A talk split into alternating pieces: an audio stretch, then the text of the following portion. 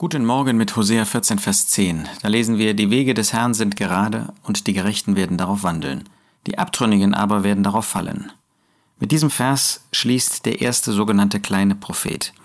Er ist ja kein kleiner Prophet, weil er klein an Größe war oder klein an Bedeutung, sondern weil er in der Länge im Vergleich zu den sogenannten großen Propheten Jesaja, Jeremia und auch Hesekiel kleiner, kürzer ist.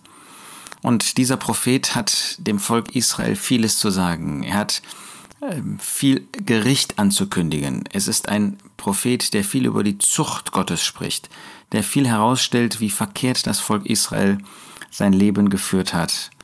Aber in Kapitel 14, Vers 5 heißt es, ich will ihre Abtrünnigkeit heilen, will sie willig lieben. Was für eine Liebe Gottes, dass er trotz des großen Versagens, trotz vieler Sünden sein Volk wieder zurückführen wird, dass er sie zur Bekenntnis führt, dass sie wirklich einsehen, dass sie auf verkehrtem Weg gelaufen sind. Ja, Gott muss sie durch schwere Wege führen. Sie müssen erkennen, dass, weil sie sündigen, weil sie abtrünnig sind, weil sie böse sind, dass Gott sie durch schwierige Zeiten führen muss. Wer weise ist, der wird dieses verstehen. Wer verständig ist, der wird es erkennen. So beginnt Vers 10. Ähm, der beugt sich unter Gottes Hand. Wer weise ist, der nimmt Gott an, wie er sich in seinem Wort offenbart, wie er auch seine Wege deutlich macht. Wir wissen, dass seine Wege höher sind als unsere und dass wir sie manchmal nicht verstehen können, dass wir auch erkennen müssen, dass er immer einen Anlass in unserem Herzen hat, um Zucht zu üben.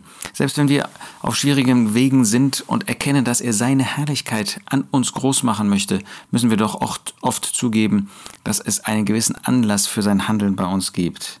Jedenfalls sind die Wege des Herrn gerade. Sind sie immer auf einem Weg, der gut ist für uns? Sind sie auch erkennbar? Gott handelt nie hinterhältig mit uns, wie wir mit anderen Menschen handeln, sondern seine Wege sind gerade.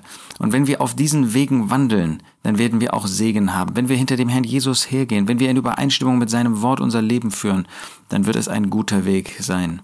Die Abtrünnigen aber werden auf dem Weg Gottes fallen. Sie werden unter das Gericht oder die Zucht Gottes kommen. Wir wollen doch dem Herrn Jesus nachfolgen. Wir wollen doch in auch den Einzelheiten des Wortes Gottes wollen wir ihm von Herzen gehorsam sein. Nimm diesen Tag zum Anlass dafür. Geh auf einem Weg des Gehorsams. Das ist ein Weg des Segens. Gehorsam ist nicht hart, Gehorsam ist segensreich. Gehorsam ist das, was unsere neue Natur, das ewige Leben auch möchte. Ich wünsche dir diesen Weg unter der guten Hand Gottes. Die Wege des Herrn sind gerade und die Gerechten werden darauf wandeln. Die Abtrünnigen aber werden darauf fallen.